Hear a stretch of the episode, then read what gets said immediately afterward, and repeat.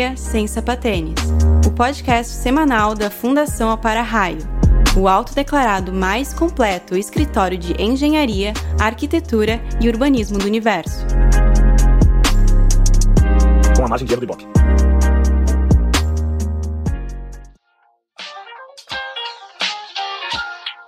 Engenharia sem sapatênis, diretamente dos estúdios da Fundação Para-Raio na Serra Gaúcha.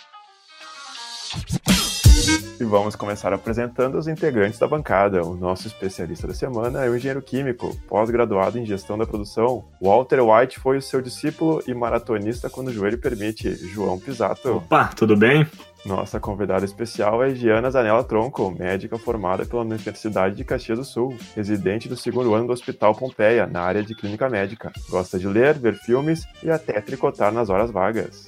oh, yeah. E apresentando este programa, eu, arquiteto Cândido. Fique conosco para descobrir sobre os avanços tecnológicos na medicina, da impressão 3D ao uso das novas tecnologias para enfrentar a pandemia. Vamos lá? Esse bloco é um oferecimento de Calculadora HP 50G, o modo mais charmoso de se jogar cobrinha. O nosso podcast hoje se refere aos avanços tecnológicos na medicina, baseado no artigo que o João publicou em nosso site, O Combate ao Coronavírus com a Impressão 3D. O link encontra-se na descrição deste programa. Eu gostaria de agradecer aos presentes da bancada e começar perguntando ao João. Então, João, nós vamos imprimir a cura do coronavírus? Bom, boa tarde. Uh, primeiramente, eu queria agradecer ao, a convidada por ter aceitado esse convite de participar do podcast, falando sobre a impressão da, da cura do coronavírus, digamos assim. É, de uns tempos para cá, a gente já começou a ver muito, muita impressão 3D sendo aplicada em diversas outras áreas, a medicina, parte para a parte de produção, prototipagem. E a gente começa a ver também a parte de impressão de órgãos, 3, a impressão de órgãos impressoras 3D, dando um avanço com o último, a mais recente descoberta foi a impressão de um coração com uma impressora 3D. Óbvio, num tamanho reduzido, não era funcional, mas a passos largos a gente vai começando a chegar próximo do, do ideal.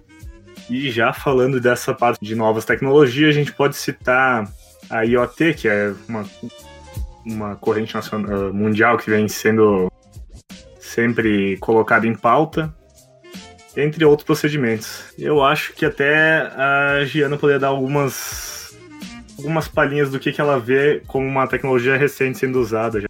Uh, saiu recentemente de um... Uh, então, é, uh, aqui, como eu não tenho muita vivência, a gente tem essas limitações no Brasil, até porque a gente tem muita dificuldade de conseguir os recursos mais novos em questão de tecnologia, porque eles realmente demoram um pouco para chegar.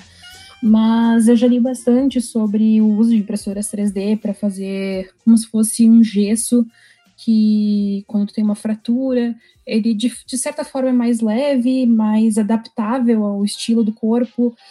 Uh, moldes também feitos com material hipoalergênico para como se fossem próteses, uhum. partes de osso foram perdidas.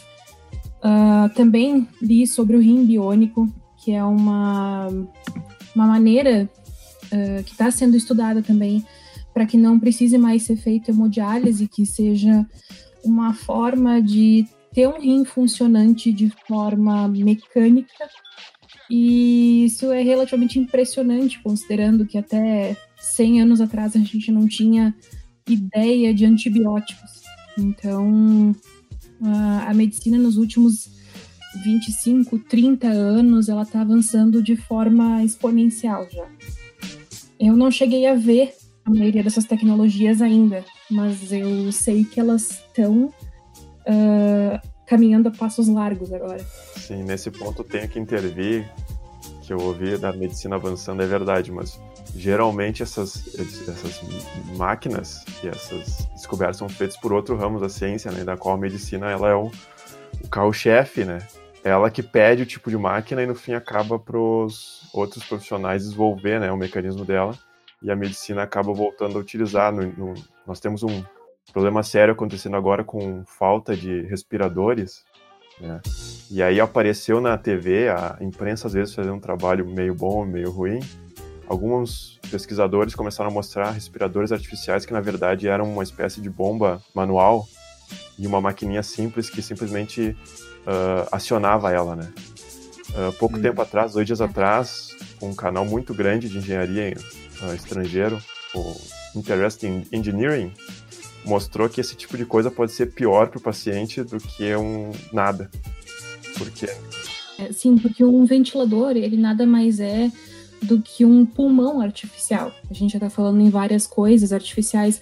Uh, por meio de um cano que a gente chama de tubo orotraqueal, uh, é possível uh, organizar a respiração do paciente de forma que tu consegue controlar com os parâmetros quanto oxigênio ele recebe, quanta pressão o pulmão dele está sofrendo, o quão expandido ele pode ficar, o quanto ele consegue abrir a parte, algumas partes do pulmão que estão machucadas ou que estão com alguma limitação por alguma doença, alguma pneumonia.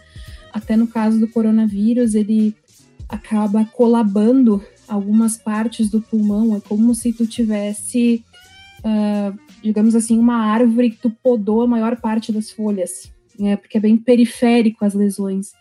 Então, tu consegue, por meio disso, por meio de alguns outros parâmetros, ajustar a ventilação de forma a otimizar a respiração do paciente.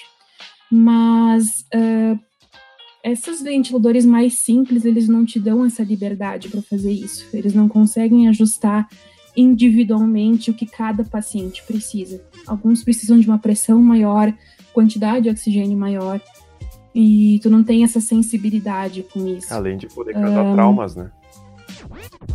Isso, até tem uma questão que foi até discutida com alguns dos meus chefes, que uh, alguns respiradores podem ser usados para mais de uma pessoa ao mesmo tempo, mas não é nem um pouco recomendado. Uh, umas duas semanas atrás, a gente conseguiu conversar com um médico da cidade de Wuhan, na China, por meio de videochamada, com o meu chefe, que é o uh, do setor da UTI do Hospital Pompeia, e ele disse que não é recomendado, justamente porque cada paciente é um paciente, é um individual. Então, não posso dizer se os ventiladores eles são ótimos ou não, porque eu não tenho contato com eles. Ao mesmo tempo em que tem que ter esse discernimento de que um ventilador não é só uma bomba que coloca ar para dentro do pulmão. É, tanto que em vários, em todos os hospitais grande, grande porte, médio porte, existe uma ala de engenharia hospitalar, justamente para organizar essa área de engenharia dentro de um hospital, organizar essa parte de ventiladores, tecnologias que ajudam a gente no dia a dia. Existe assim muita interação entre, por exemplo, um médico, um, digamos, sei lá, um cirurgião com essa parte de engenharia hospitalar, eles têm muito convívio assim, o contato é é algo bom assim entre as pessoas ou tu acha que essa área, essa região, essa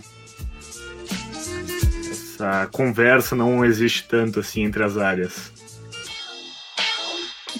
Maior a, o avanço da tecnologia dentro de um hospital, maior é a dependência com as máquinas.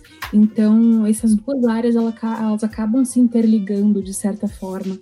A gente continua agora precisando de uh, equipamentos de vídeo para fazer cirurgias, equipamentos de raio-x, tomografias, ressonâncias, PET scan, que é uma das tecnologias mais novas, uh, que uh, radioterapia, a gente tem a radioterapia por prótons também, que é como se fosse um feixe hiperfocado. Então, para isso, a gente também tem Uh, uma especialidade de radioterapia já médica que é focada só nessa parte. Então, tem várias áreas médicas que são muito interligadas com a parte de engenharia hospitalar também. É, uma, uma pergunta, assim, que eu até tenho bastante. Além dessa parte de. Essa parte de, de equipamentos e coisa. É, conforme a gente tem visto bastante a, a, a essa crise do coronavírus sendo cada vez mais debatida entre todo mundo, Uh, quanto à parte dos, das proteções para o próprio médico e paciente, tu acha que isso ainda é uma, uma área muito pouco explorada? Ou tu acha que ela já vem sendo mais debatida durante o dia a dia? Tirando esses períodos de crise que a gente tem passado, né? Óbvio. Vamos colocar nesse ponto. 500 anos atrás, a gente não limpava absolutamente nada do que a gente usava para fazer qualquer procedimento. Até que um barbeiro resolveu começar a limpar os equipamentos e via que isso reduzia bastante as infecções dos pacientes dele, dos clientes deles, enfim.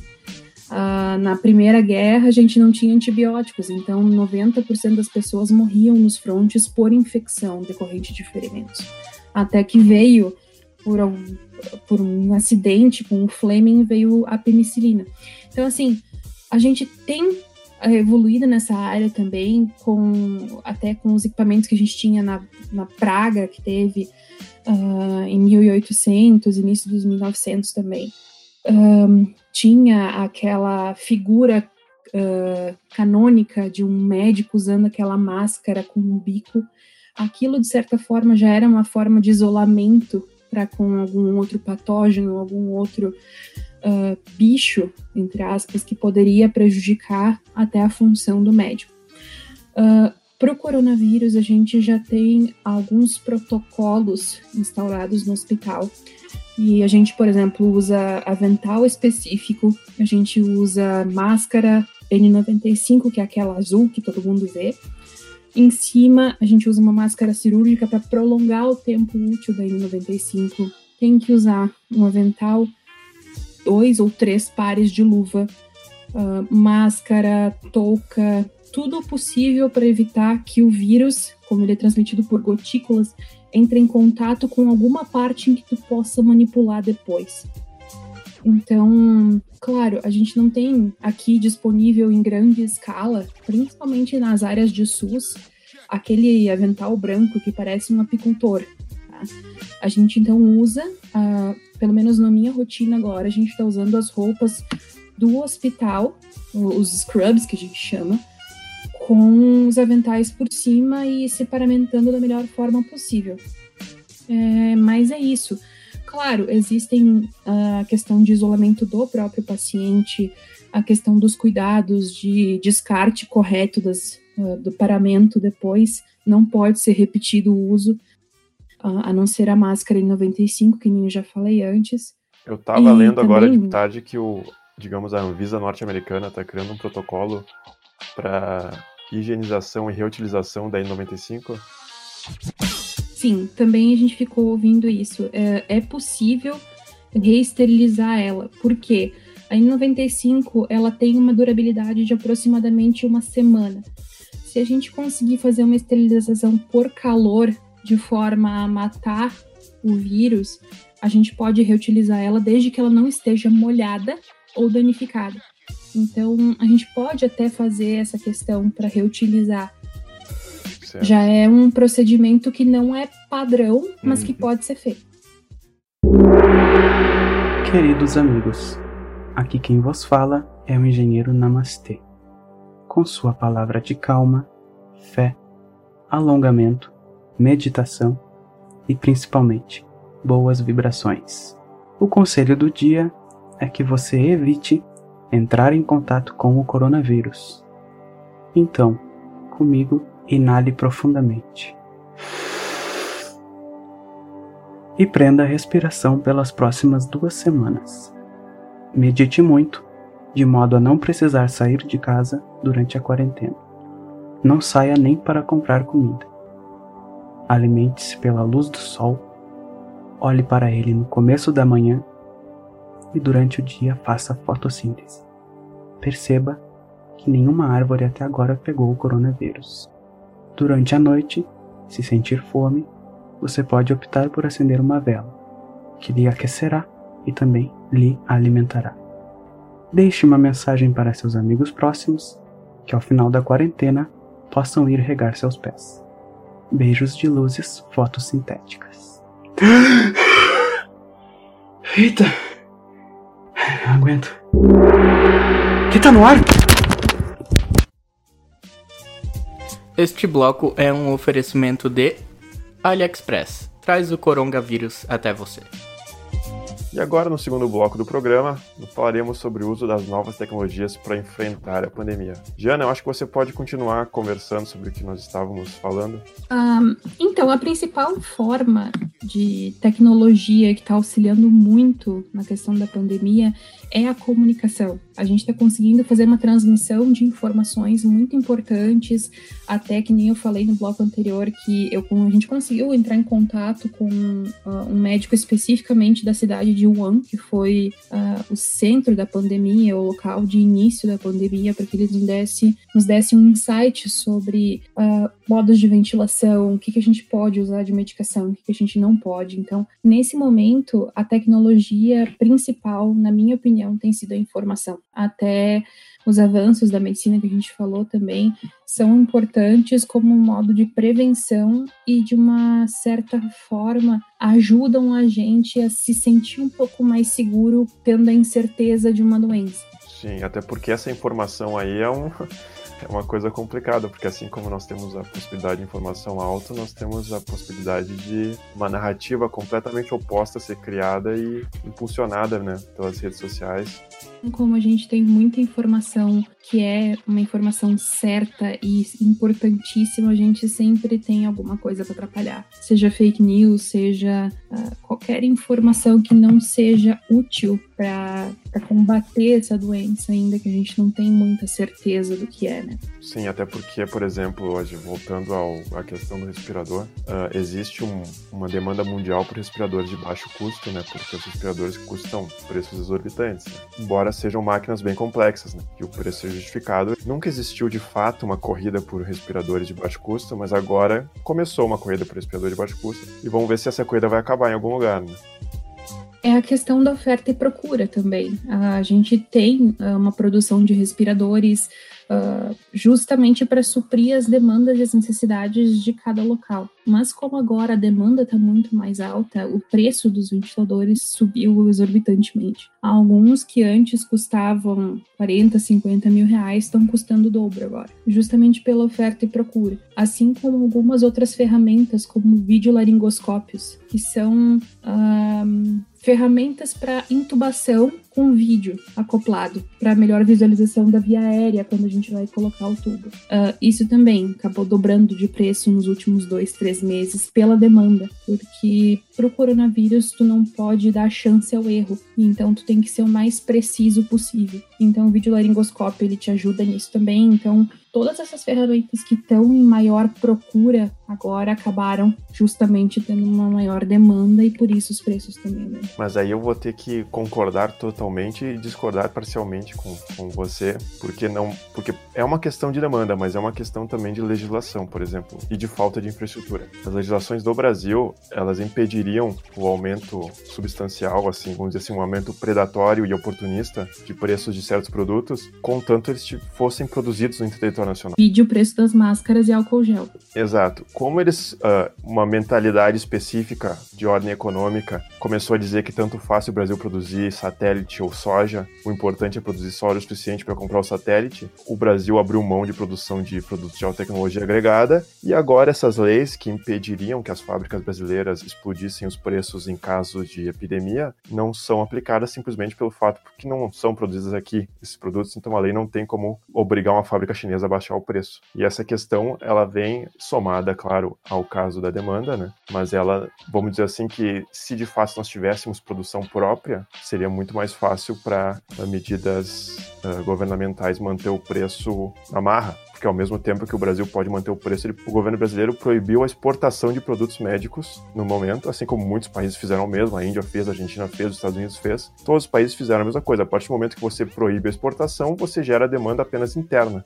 e a demanda interna não é tão alta assim. E mesmo assim, se o preço subisse artificialmente pela demanda interna, o governo poderia sim mandar os preços manterem aos períodos anteriores, devido ao fato que isso aí é uma exploração predatória que não tem lugar na nossa sociedade. Então, eu concordo concordo com você, mas discordo que a única explicação é a demanda. Não, não é. A gente sabe que também tem toda a questão de licitação, de oferta-demanda, de exploração predatória. É, a gente sabe.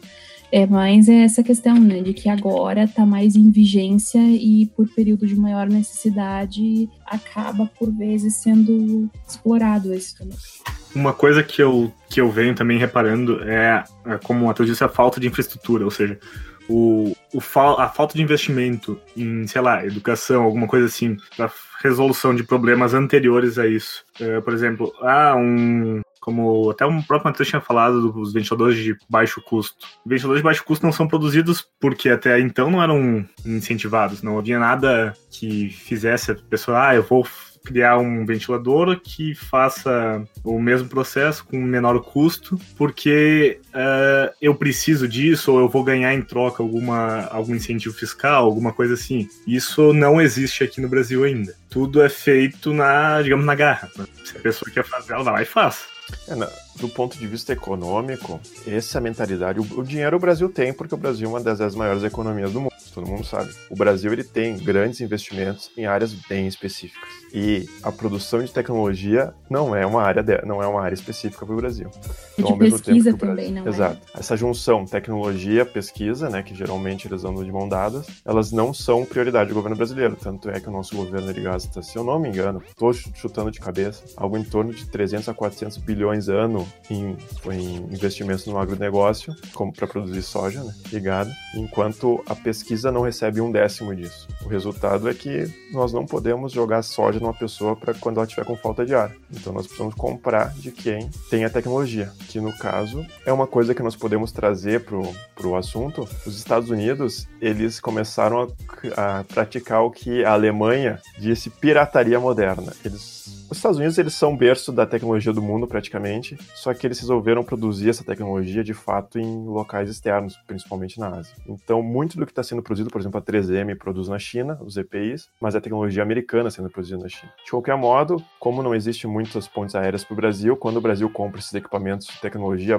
alta tecnologia como respirador, não tão alta tecnologia quanto uma máscara, eles acabam fazendo escalas em outros países para chegar aqui. E quando ele passa nos Estados Unidos, os Estados Unidos confisca a carga e e deixa a gente sem os nossos respiradores.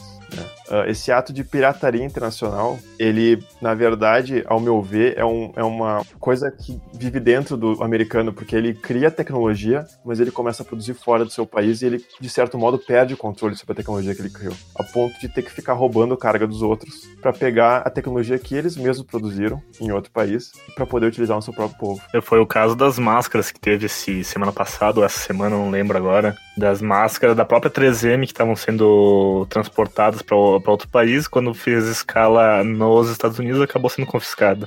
É, e detalhe, os Estados Unidos estão interceptando cargas fora do seu país também. Eles interceptaram carga da Alemanha em Paris, chegando no aeroporto lá, comprando com dinheiro vivo as cargas e levando embora. Ou seja, como é um país, né, um país, vamos dizer assim, líder no mundo, ele acaba criando as regras e fazendo o que bem entender. Mas eu, o que eu estou tentando dizer, mostrar é que mesmo quem é dono da tecnologia não está conseguindo utilizá-la plenamente, devido ao fato que está produzindo fora dos seus, dos seus limites políticos, né? Outra coisa que a gente pode falar dos Estados Unidos é que eles têm já a maior, a maior quantidade de pessoas infectadas de coronavírus, mas eles não têm tem um sistema público de saúde. Então eles são uhum. um berço da tecnologia e ao mesmo tempo Sim. muitos. E a, e a, tecnologia americana, por mais que algumas pessoas achem, as universidades geralmente são privadas, mas o dinheiro grosso da tecnologia de ciência é público. O governo americano investe por variados motivos, principalmente questão de defesa, e eventualmente quando a pesquisa começa a despontar, grandes laboratórios e empresas acabam adquirindo aquela tecnologia para desenvolver ela mais finamente. Mas o grosso, a maior parte do dinheiro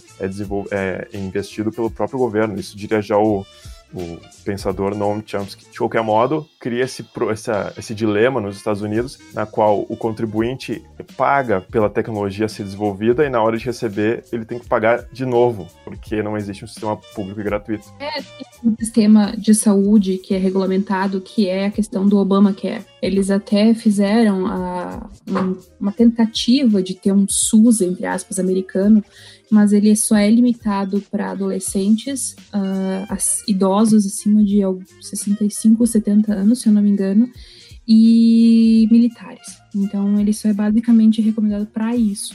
Sabe que existe um quarto grupo de pessoas que recebem tratamento gratuito nos Estados Unidos?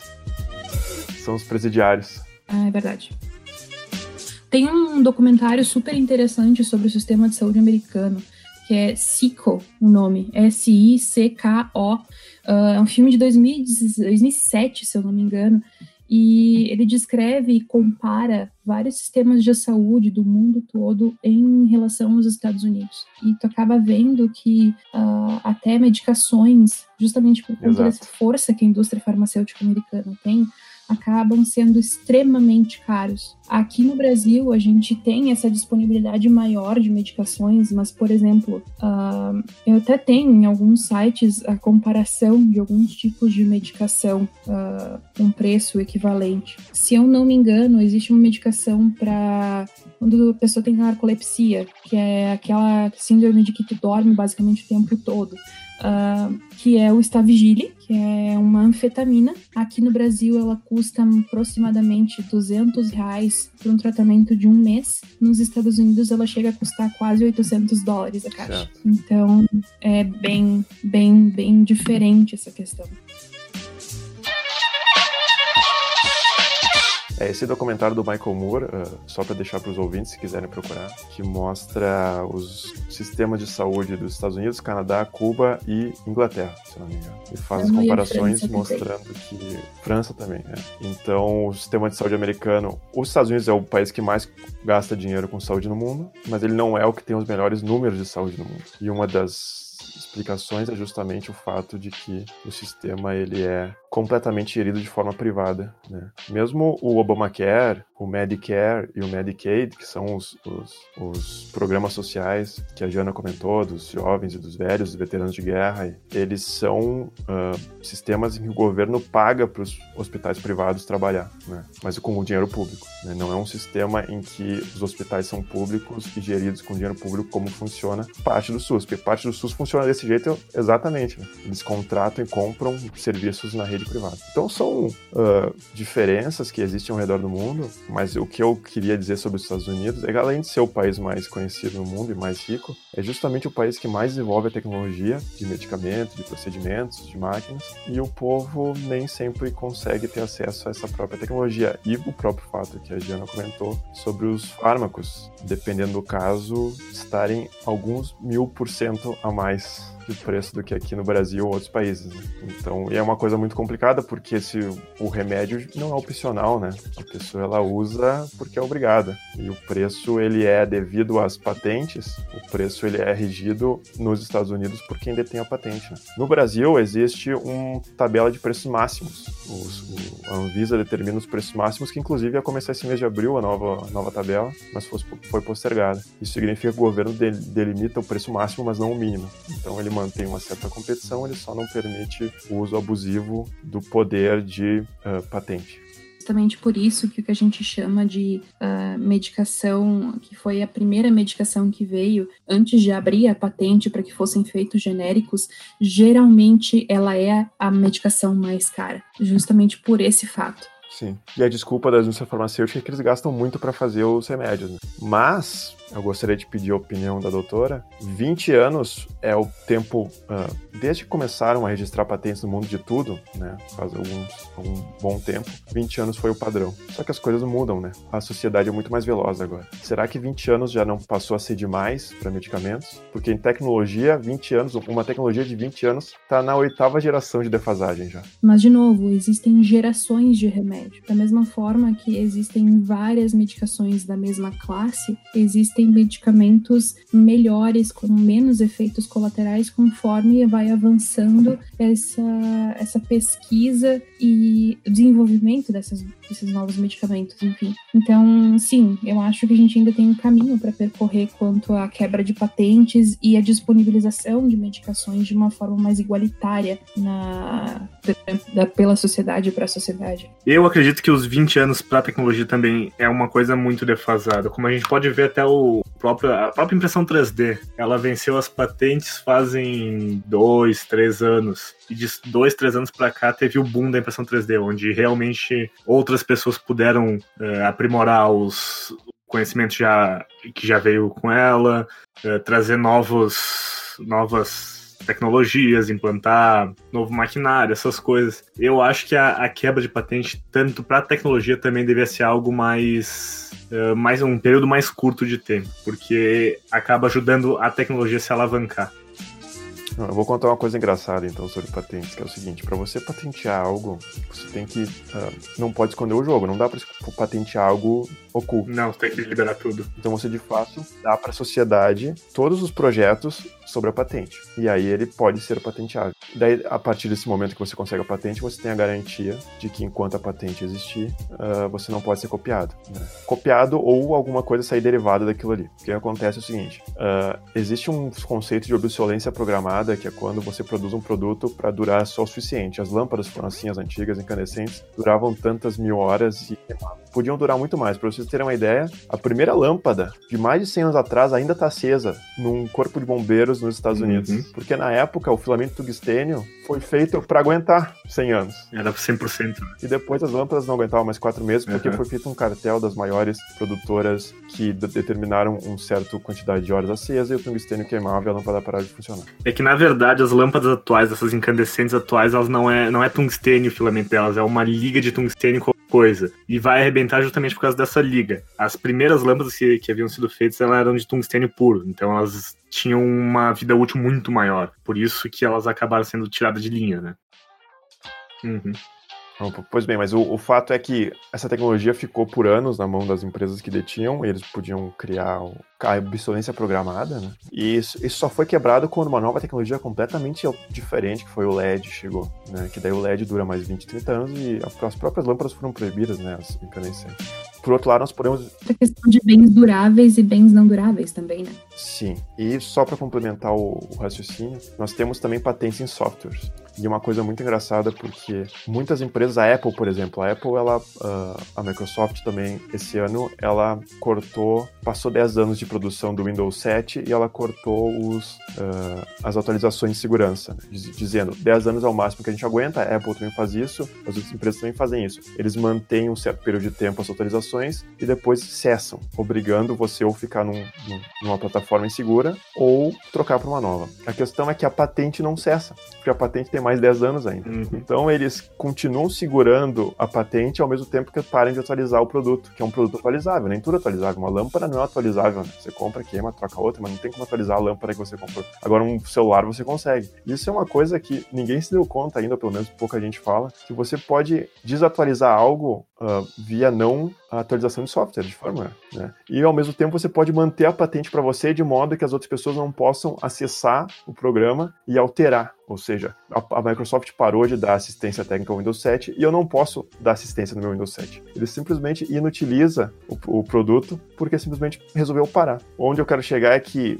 pelo menos no ramo de softwares e firmware, se a empresa desiste de dar suporte, ela tem que automaticamente abrir os códigos para todo mundo poder usar. Vocês não concordam? Eu concordo. Uh, ou gera um código open source e deixa rodando assim, ou tu acaba tendo que ficar os 20 anos com a retendo a patente e ainda assim atualizando, porque senão tu não dá alternativa para o usuário, tu tipo, obriga ele a comprar uma versão nova ou, ou ficar desatualizado. É, isso é uma coisa que a Europa começa a discutir que é chamado direito ao reparo. É você poder reparar seus próprios produtos, porque algumas empresas impedem isso. Né? Colocam parafusos específicos, colocam chaves especiais que você não consegue abrir ele e arrumar. Né? Então você é obrigado a ficar preso com uma. Como se fosse um carro uhum. que você tem que. é obrigado a fazer a, a revisão sempre na concessionária, porque é impossível abrir o capô dele se não for na concessionária. Ou se não um carro que você é obrigado a abastecer ele no posto de gasolina da concessionária, porque não conseguiria entrar, porque a bomba de gasolina tem que ter uma chave especial. Porque, claro, no carro isso não acontece, mas em tecnologias isso acontece. E a gente,